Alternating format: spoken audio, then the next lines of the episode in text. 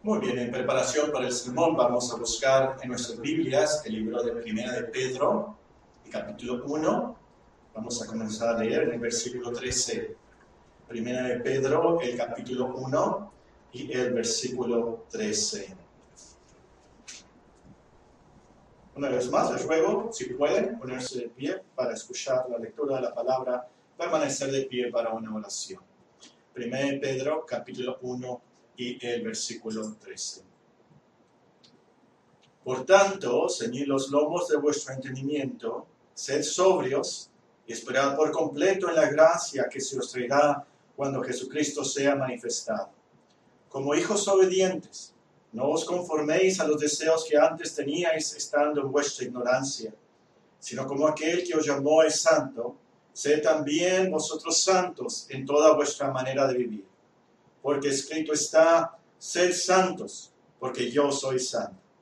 Y si invocáis por Padre aquel que sin acepción de personas juzga según la obra de cada uno, conducíos en temor todo el tiempo de vuestra peregrinación, sabiendo que fuiste rescatados de vuestra vana manera de vivir, la cual recibisteis de vuestros padres, no con cosas corruptibles como oro plata, sino con la sangre preciosa de Cristo, como de un cordero sin mancha y sin contaminación, ya destinado desde antes de la fundación del mundo, pero manifestado en los prósperos tiempos por amor de vosotros, mediante el cual creéis en Dios, quien le resucitó de los muertos y le ha dado gloria, para que vuestra fe y esperanza sean en Dios, habiendo purificado vuestras almas por la obediencia a la verdad mediante el Espíritu, para el amor fraternal no fingido, amaos unos a otros entrañablemente de corazón puro, siendo renacidos no de simiente corruptible, sino de incorruptible, por la palabra de Dios que vive y permanece para siempre. Porque toda carne es como hierba, y toda la gloria del hombre como flor de la hierba. La hierba se seca y la flor se cae, mas la palabra del Señor permanece para siempre. Y esta es la palabra que por el Evangelio os ha sido anunciada. Dios bendiga esta lectura de su palabra. Vamos a orar así puestos de pie todos juntos eh, el Salmo 119, comenzando en el versículo 153. Salmo 119 y el versículo 153 al versículo 160. En voz alta, todos juntos, apropiándonos de esta oración del salmista. Mira mi aflicción y líbrame, porque de tu ley no me he olvidado. Defiende mi causa y redímeme, vivifícame con tu palabra. Lejos está de los impíos la salvación, porque no buscan tus estatutos. Muchas son tus misericordias, oh Jehová. Vivifícame conforme a tus juicios. Muchos son mis perseguidores y mis enemigos, mas de tus testimonios no me he apartado. Veía a los prevaricadores y me disgustaba, porque no guardaban tus palabras. Mira, oh Jehová, que amo tus mandamientos. Vivifícame conforme a tu misericordia. La suma de tu palabra es verdad, y eterno es todo juicio de tu justicia. En nombre de Cristo Jesús. Amén. Sentémonos, hermanos. Yo creo que hay versículos que cuando los leemos o los escuchamos nos ponen incómodos. Y esto puede ser por varias razones. Una razón puede ser que escuchamos un versículo y nos pone incómodo porque la conciencia nos reprende. Hay un pecado en nuestra vida que ese versículo nos recuerda y nos reprende. Otra razón puede ser que no entendemos las costumbres del Medio Oriente sobre todo las antiguas. Por ejemplo, el trato de los esclavos, el trato de las mujeres, el trato especial a los hijos primogénitos.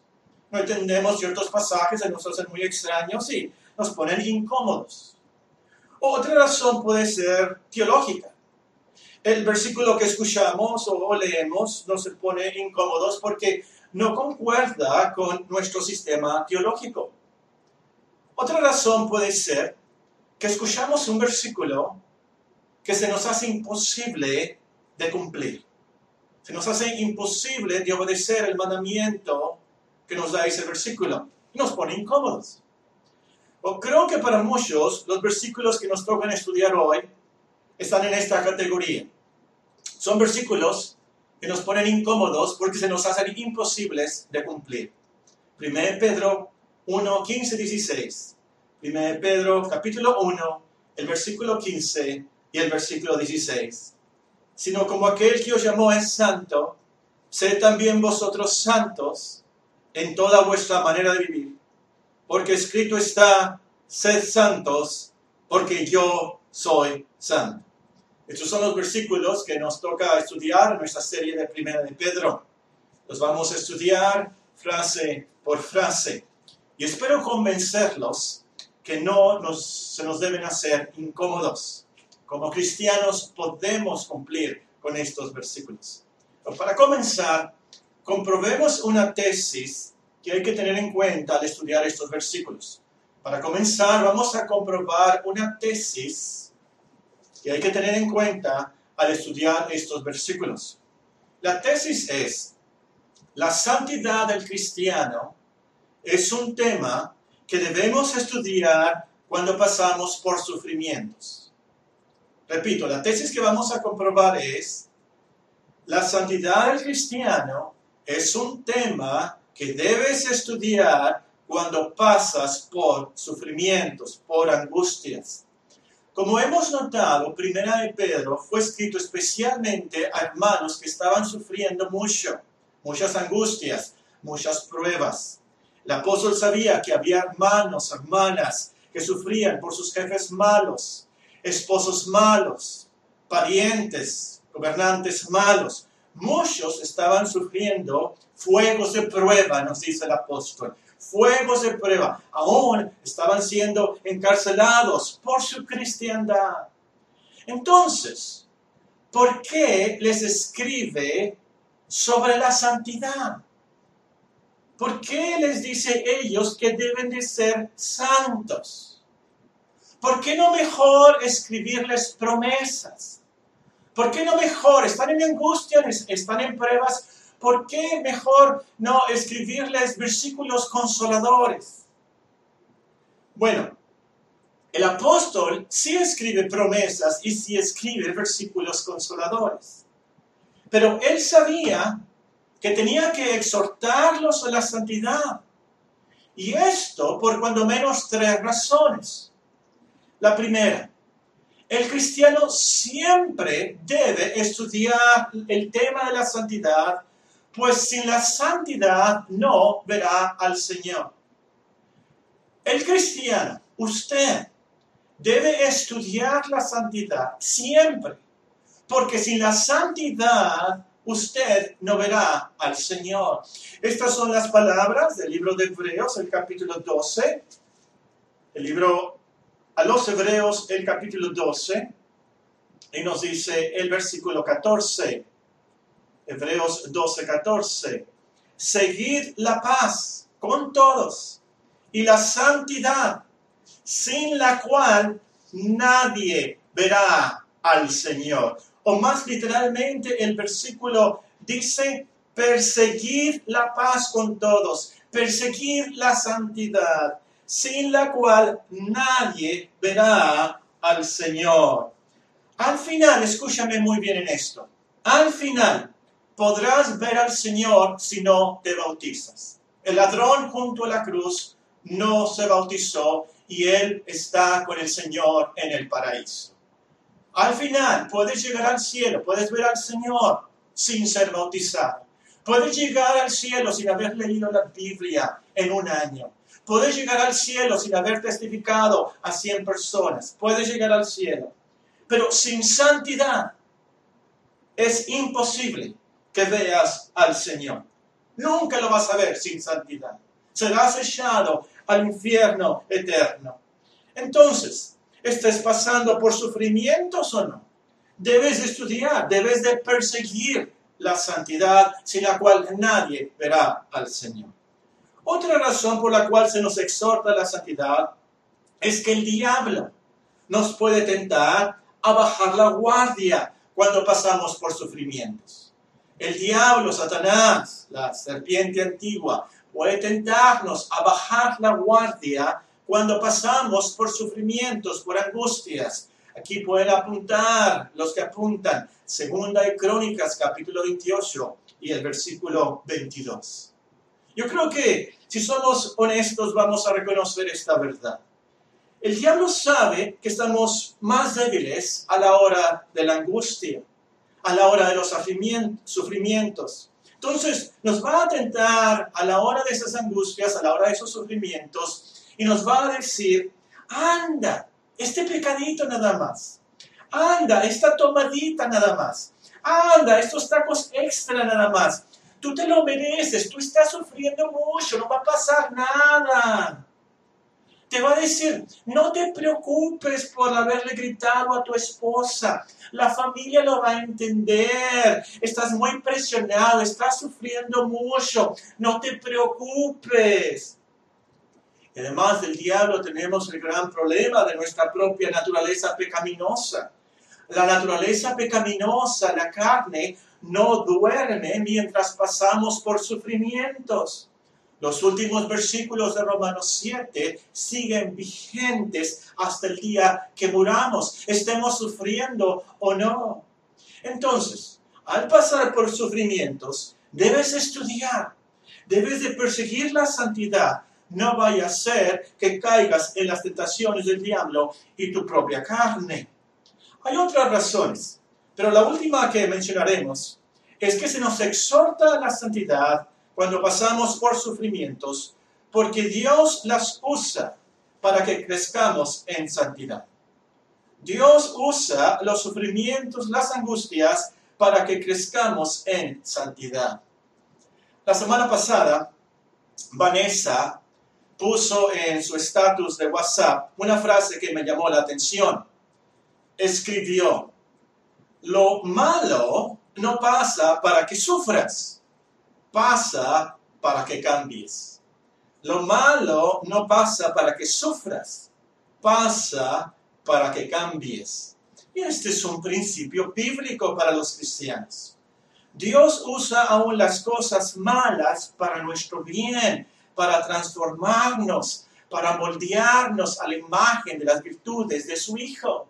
Aprendimos esta lección en el versículo 6 y 7, 1 Pedro, el capítulo 1, y el versículo 6 nos dice así, en lo cual vosotros os alegráis, aunque ahora, por un poco de tiempo, si es necesario, tengáis que ser afligidos en diversas pruebas, en diversas angustias, en diversos sufrimientos. ¿Para qué? Para que sometida a prueba vuestra fe, mucho más preciosa que el oro, el cual aunque perecedero se prueba con fuego, se hallada en alabanza, gloria y honra cuando sea manifestado Jesucristo.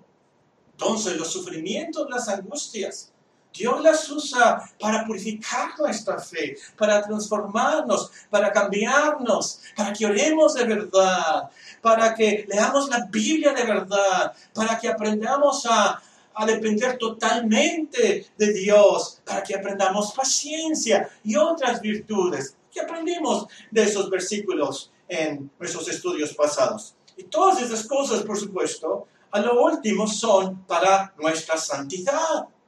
Y esto comprueba nuestra tesis preliminar. La santidad del cristiano es un tema que debemos estudiar cuando pasamos por sufrimientos. Muy bien, con esto en mente estudiemos los versículos para hoy. El versículo 15 comienza con la palabra sino. Sino como aquel que os llamó es santo, sed también vosotros santos en toda vuestra manera de vivir. Sino es lo que los eruditos, los profesores llaman una conjunción adversativa. Adversativa. Y los comentarios subrayan que esta es una palabra con mucho peso aquí en este versículo. La palabra sino es como un señalamiento con muchas luces, luces que se prenden y se apagan, que nos dice, aquí hay una desviación. No vayan por este lado de la carretera, vayan por aquí. Si seguimos por este lado de la carretera, vamos a caer en un precipicio. Y tenemos este señalamiento con luces que se prenden y se apagan, nos dicen, no vayan por aquí, cambien de carril. Con esto en mente leamos el versículo 14. ¿De qué se trata esto? Versículo 13, perdón. Por tanto, 1 Pedro 1.13. Por tanto, ceñid los lomos de vuestro entendimiento, sed sobrios y esperad por completo en la gracia que se os traerá cuando Jesucristo sea manifestado.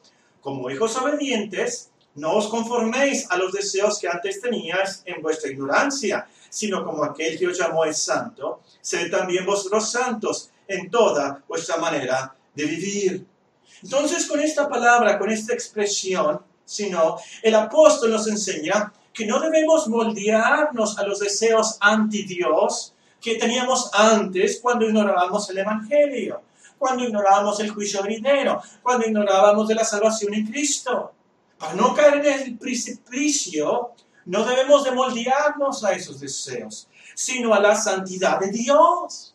Es lo que nos dice esta, esta palabra, esta expresión. Para no caer en el precipicio del infierno, no debemos, debemos moldearnos a esos deseos, sino moldearnos a la santidad de Dios. Ahora, en la siguiente frase del versículo, se nos da la primera motivación y promesa para que seamos santos, sino como aquel que os llamó es santo, como aquel que os llamó es santo.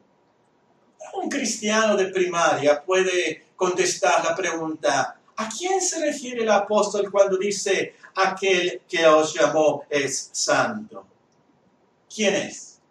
Muy bien, Dios. Dios nos llamó. Él es santo. Por nuestro contexto católico mexicano, al escuchar que alguien es santo, tal vez nos imaginemos, como yo me imagino, y aquí los, iba a decir los antiguitos o primitivos, pero se oye muy feo, los de mi generación se van a acordar de el santo, el luchador, el santo, de la máscara plateada, ¿se acuerdan? Eh, yo cuando yo escucho la palabra santo, luego, luego me acuerdo de eso, de el santo. Pero también me acuerdo, y todavía no sé si existen, unas cajas de arroz con el dibujo, la pintura, la estampa de San Martín de Porras. Creo que era San Martín de Porras. No sé si todavía se ven. Y para mí entonces, eh, eh, un santo en ese tiempo era el luchador o un santo era una persona muy buena como San Martín de Porras, con una aureola sobre su cabeza, una persona a la cual podíamos rezar por alguna necesidad especial. Para que Dios es santo, no se trata de eso, en lo absoluto. Que Dios es santo quiere decir que es puro, que es purísimo. Que Dios es santo quiere decir que está totalmente separado de lo malo, del pecado, que está totalmente separado de todo lo que va contra sus mandamientos, contra su justicia, contra su perfección. Esta santidad es la gloria de su ser, es la gloria de su esencia, por así decirlo. Por eso los ángeles cantan, Santo, Santo, Santo, y no se cansan de cantar por toda la eternidad, Santo, Santo, Santo. Es por esa santidad que Dios, por así decirlo, brilla tanto, que habita en una luz inaccesible.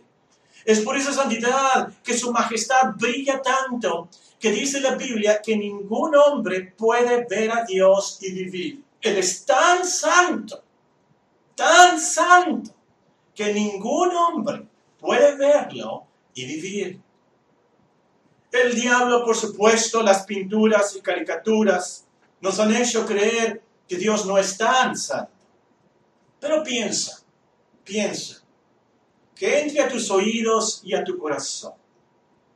Es por su tremenda santidad que Dios expulsó a Adán y Eva por comer el fruto prohibido. Los amó mucho, por supuesto, los primeros hombres, Adán y Eva, su creación perfecta en el paraíso, pero los tuvo que expulsar por comer un fruto. ¿Por qué? Por su tremenda santidad. Es por su tremenda santidad que tuvo que destruir a millones y millones de personas y de animales y toda la creación en el tiempo del diluvio. ¿Por qué el diluvio? Su tremenda santidad. Fue por su tremenda santidad que miles murieron tan solo por ver adentro del arca de impacto en Betsemes. Miles murieron. Por su tremenda santidad que mandó en cautiverio a Israel, a su pueblo, por miles de años. Es por su tremenda santidad que mandará millones de millones de gente al infierno. No tan solamente por ser asesinos y fornicarios y drogadictos, pero por sus mentiritas blancas, por haber desobedecido a sus padres una vez, por no agradecer a Dios por la vida, por no adorarle como Él se lo merece. Todos esos millones al infierno. ¿Por qué? Por su santidad. Pero la verdad es que si quieres saber qué tan santo es Dios, no tienes que ir al Edén, no tienes que ir a Egipto, no tienes que ir a Babilonia, no vayas al infierno, ve al Calvario, ve al Gólgota, escucha ese horrible, tan misterioso. Dios mío, Dios mío, ¿por qué me has desamparado? ¿Por qué es Cristo su Hijo amado?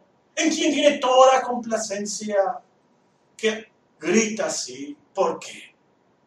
Salmo 22 nos explica por qué. Esa referencia, esa cita de eh, eh, esas palabras vienen del Salmo 22, el primer versículo. Dios mío, Dios mío, ¿por qué me has desamparado? Y el salmista grita y se siente, ¿por qué no escuchas mi oración? ¿Por qué estás tan lejos de mí? Y él nos dice, ¿por qué? pero tú eres santo. Léanlo. Es por la infinita santidad de Dios que Cristo mismo fue desamparado. Dios no escatimó ni a su propio Hijo. Si me permiten la expresión, no le dio chance ni a su propio Hijo.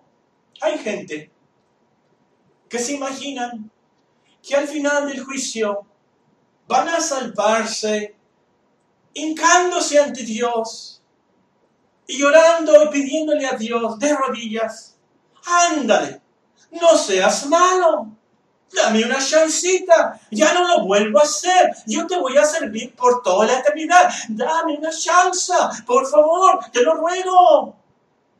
Amigo, Dios no le dio chance a Cristo en el Calvario cuando Cristo cargó con nuestros pecados. No podía Dios, imposible. Por su gran santidad no escatimó ni a su propio Hijo, menos te dará chance a ti. Es por esa gran santidad que somos motivados a ser santos en toda nuestra manera de vivir. Que Dios no nos puede recibir. Es imposible que Dios te acepte. Él no puede aceptar a nadie que no sea santo. Sin santidad nadie verá al Señor porque Él es santo. Entonces, ¿quién será santo? ¿Quién podrá ascender al cielo? ¿Quién de nosotros podrá tener tal santidad como para ver al Señor? Ahora, les dije que esta frase es motivadora, pero también en esta frase tiene una promesa. Es una frase que nos da una motivación y una promesa. Vayamos a la promesa. Está un tanto escondida, pero está ahí, en la palabra llamó sino como aquel que os llamó es santo. Que Dios nos llamó no significa que Él nos nombró, que Él me llamó Paco, que Él me nombró Francisco de Paula Orozco González. Este llamado es algo espiritual. Es algo que Dios hace a través de su palabra y su espíritu. Que Dios nos llamó, como nos dice en Romanos capítulo 1 y el versículo 6 y el versículo 7, es que nos llamó a ser de Jesucristo, o como dice en otra parte, a la comunión con Jesucristo. Nos llamó, nos dice Romanos 1, 6 y 7, nos llamó a ser de Jesucristo, nos llamó a ser santos. Es ese llamamiento en el cual el apóstol se refiere después de ese famoso versículo de Romanos 8. Romanos capítulo 8 y versículo 28 se lo saben de memoria. Romanos 8, 28. Sabemos que los que aman a Dios, todas las cosas les ayudarán bien. Esto es, a los que conforme a su propósito son llamados. Porque a los que antes conoció también los predestinó para que fuesen hechos conformes a la imagen de su Hijo, para que Él sea el primogénito entre muchos hermanos. A los que predestinó, a estos también llamó. Y a los que llamó, a estos también justificó. Y a los que justificó, a estos también glorificó. Y vean también segunda de Timoteo capítulo 1 y el versículo 9. Segunda de Timoteo, el capítulo 1 y el versículo 9.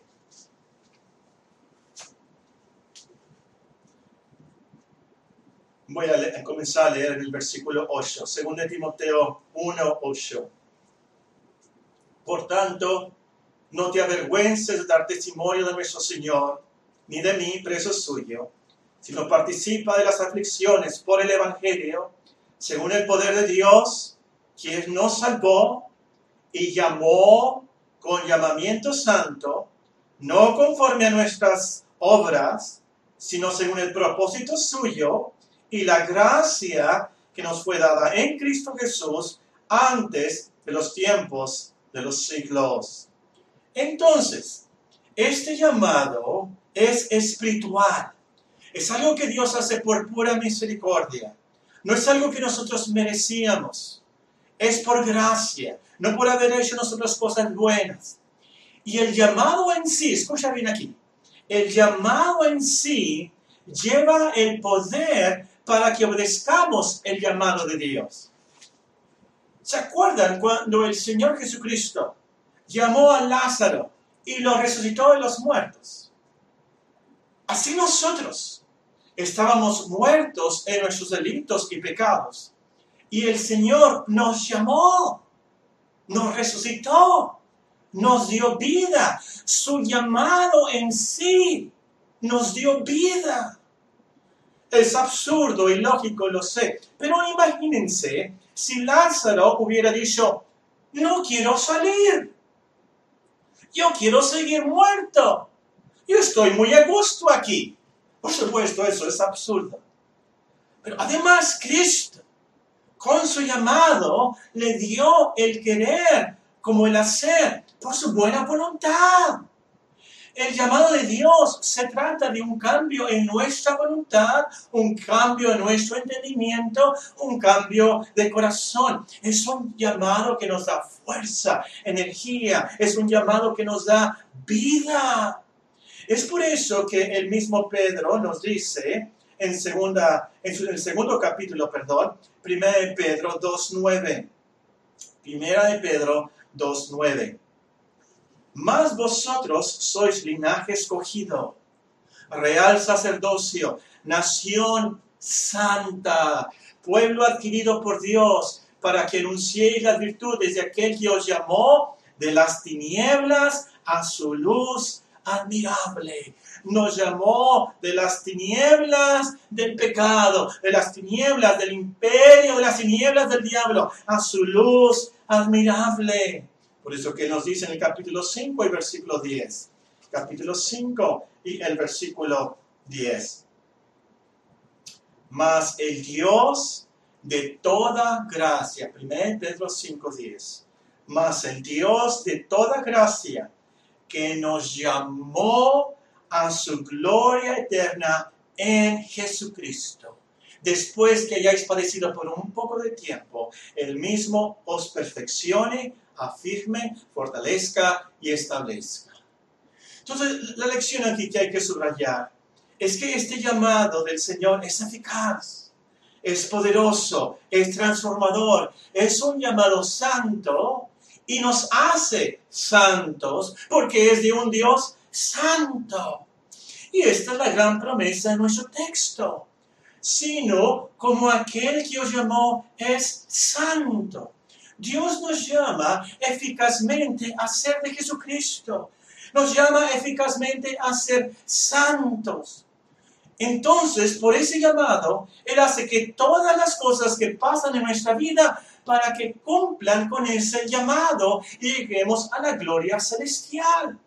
Entonces, esto es algo segurísimo, porque Cristo vino al mundo, murió en la cruz para llevarnos a Dios Santo para llevarnos a Dios Santo y que podamos estar con Él, entonces nos salva nos santifica por su Espíritu, como dice en el versículo 2, 1 Pedro 1, 2. Ya lo vimos. Entonces, sumando esto. A lo último, es por este llamado que se nos da el don de la fe. Se nos concede el arrepentimiento. Es por este llamado que se nos da dones, amigos, hermanos, que nos ayuden a cambiar. Es por este llamado a ser santos que se nos permite que pasemos por angustias, por dolores, para purificarnos. Entonces, para los cristianos, esto es seguro que tendremos la santidad sin la cual nadie verá al Señor. Porque a los que llamó, a los que llamó también justificó. Y a los que justificó, a estos también glorificó. Es decir, a los que llamó, también salvó, también los declaró justos, también los va a hacer santos, de tal manera que estén en el cielo perfeccionados, glorificados ante Dios. Entonces, hermana, hermano, tú que sufres tantas tentaciones crónicas, tantos remordimientos por tu naturaleza pecaminosa, no te desesperes Abrázate de esta gran promesa. Dios te llamó. El que comenzó la obra de santificación en ti, la terminará en ti. El hermano Samuel nos recordó de una gran promesa. Es un versículo, si no me equivoco, está en el libro de Isaías. Dice, el que andare en este camino de santidad, por más torpe que sea, no se extraviará de esa promesa, hermano, hermana. Paco, el que andare en el camino de santidad, por más torpe que sea, no se extraviará. La siguiente frase del versículo nos alerta que debemos ser santos en todos los aspectos de nuestra vida, sino como aquel que os llamó es santo, sed también vosotros santos en toda vuestra manera de vivir. Ahora, probablemente esta es la frase que más nos incomoda. Pongamos atención para aprender lo que realmente significa. Sed también vosotros santos, o nosotros diríamos, sed también ustedes santos. Así como Dios es santo, nosotros también debemos ser santos. Se han escrito libros sobre este tema. No podemos aprender todo lo que se refiere a la santidad de Dios y la santidad del cristiano en media hora. Se necesita una conferencia varias conferencias. Tan solo en esta mañana, en el breve tiempo que nos queda, vamos a aclarar unos puntos que los cristianos generalmente aplican mal en cuanto a la santidad. Pero sigamos estudiando, por supuesto, este tema el resto de nuestras vidas, suframos o no como lo habremos visto. Eh, déjenme darles algo súper práctico aquí. Si usted no ha leído el libro eh, La Santidad por el autor anglicano eh, Riley, J, C, y el apellido de él es R, Y, L, E, se lo recomiendo, excelente y muy práctico. Ese es un tema para todas nuestras vidas el breve tiempo que nos queda, ya vamos a terminar. Bueno, de hecho, no vamos a terminar este, este estudio de estos versículos hasta los próximos domingos.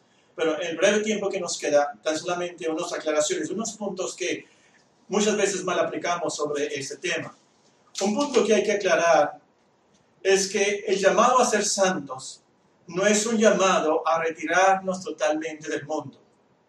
No es un llamado a retirarnos totalmente del mundo. No es que tenemos que encerrarnos en nuestro monasterio, en un monasterio o en nuestras casas y, y volvernos un tipo de místicos. No se trata de leer la Biblia 24 horas, ayunar por 40 días, azotar nuestras espaldas si pecamos en pensamiento, palabra, actitud o acción. No se trata de eso. Como dice el apóstol, esas cosas tienen reputación de sabiduría, pero no tienen valor alguno contra los apetitos de la carne. Yo me temo que hay cristianos que piensan si tan solamente pudiera ir a un seminario, a un instituto, encerrarme, nada más dedicarme a estas cosas, irme a una cueva lejos, a un rancho lejos y estar lejos, que nadie me interrumpa, donde no haya internet, entonces voy a poder ser santo, ser santo. E-, eso no es verdad. Vamos a un rancho, vamos a un monasterio y cargamos con nuestra carne también. De eso no se trata. Muchos pensaron, muchos buenos hombres y mujeres pensaron esto, y por eso en los antiguos tiempos había tantos monasterios tantos monjes y tantas monjas que a lo último reconocieron eso. De eso no se trata la santidad. Otro punto importante que hay que aclarar es que el llamado a ser santos no significa que en esta vida podemos ser tan santos, perfectos como Dios. No significa que en esta vida vamos a llegar a, llegar a un punto de no pecar, de ser tan buenos, tan santos, perfectos como Dios. Eso es imposible. Imposible. No somos dioses ni llegaremos a ser Dios. Imposible. Pero la santidad del Señor es nuestro modelo. La santidad del Señor es nuestra meta. Y a lo último seremos tan santos como Cristo es santo. Un apóstol escribió, el apóstol Juan, voy a cambiar una palabra de los versículos para aplicarlo a nuestro tema, pero se aplica. Juan el apóstol escribió, mirad cuál amor nos ha dado el Padre para que seamos llamados hijos de Dios. Por esto el mundo no nos conoce, porque no le conoció a Él. Amados, ahora somos hijos de Dios y aún no se ha manifestado lo que hemos de ser. Pero sabemos que cuando Él se manifieste, seremos semejantes a Él, porque le veremos tal como Él es. Cuando Él se manifieste, seremos semejantes a Él, porque le veremos tal como Él es. Y todo aquel que tiene esta esperanza en Él se santifica a sí mismo, así como Él es santo. Entonces, sed santos no significa que en este mundo podemos ser perfectos, sin pecado, tan santos como Dios. Quisiéramos, por supuesto, pero no podemos. El pecado mora en nosotros. El diablo, el mundo nos tientan. Muchas veces caemos. Lo que sí podemos hacer es esforzarnos, es disciplinarnos. Como dice el versículo anterior, no conformarnos a los deseos que teníamos en nuestra ignorancia, pero, o, como dice, ¿verdad? Efesios capítulo 2, no conformarnos a la corriente de este mundo, pero conformarnos a la santidad de Dios. A lo último, de eso se trata el ser santos. No ser como el mundo, pero ser distintos como Dios. Ser distintos como Dios, ser distintos, ser diferentes para Dios. Eso es el ser santo en tu vida. No ser como el mundo, ser distinto como Dios, ser diferente para Dios. Debemos entonces detestar el pecado en nuestras vidas, detestar lo malo, lo injusto del mundo, y debemos brillar con las buenas obras del obedecer los mandamientos de Dios. No más de esto después. Solamente un comentario sobre la última frase. Debemos ser santos en toda vuestra manera de vivir. No tan solamente el domingo, pero todos los días de la semana. No tan solamente en la iglesia, pero entre la familia. No tan solamente a leer la Biblia, pero también a jugar básquetbol. No tan solamente por fuera, pero también por dentro. Y sobre todo, hermanos, debemos ser santos a la hora de la adoración de Dios. Como dice un salmista, adorar a Dios en la hermosura de la santidad. Si han leído los periódicos, si han escuchado las noticias estos últimos meses, estarán de acuerdo conmigo en lo que voy a decir. Creo que en ninguna otra generación de cristianos en la historia del mundo nos hemos visto en la situación tan crítica como la nuestra. En ninguna otra época de la historia del mundo, como cristianos, ahora vivimos en una situación muy, muy crítica. En la sociedad no hay moralidad, no hay respeto a la autoridad la revolución sexual de los 60 no es nada comparada con el libertinaje de nuestros días. Los hombres pueden ser mujeres, las mujeres pueden ser hombres. No me sorprendería que uno de estos años se otorgue el permiso legal para que un hombre o una mujer se casen con un perro. Ahora hay aborto legal drogadicción legal. Los padres no cuidan a sus hijos, los hijos no respetan a sus padres, menos a la policía o alguna otra autoridad. La sociedad se burla de la iglesia, se burla de la Biblia, se burla de Dios Santo. Es a esta sociedad que Dios nos ha llamado, hermanos, a ser santos en toda nuestra manera de vivir. Tenemos que ser santos para que el mundo vea nuestras buenas obras y conozcan y glorifiquen al Dios Santo. Se nos acabó el tiempo.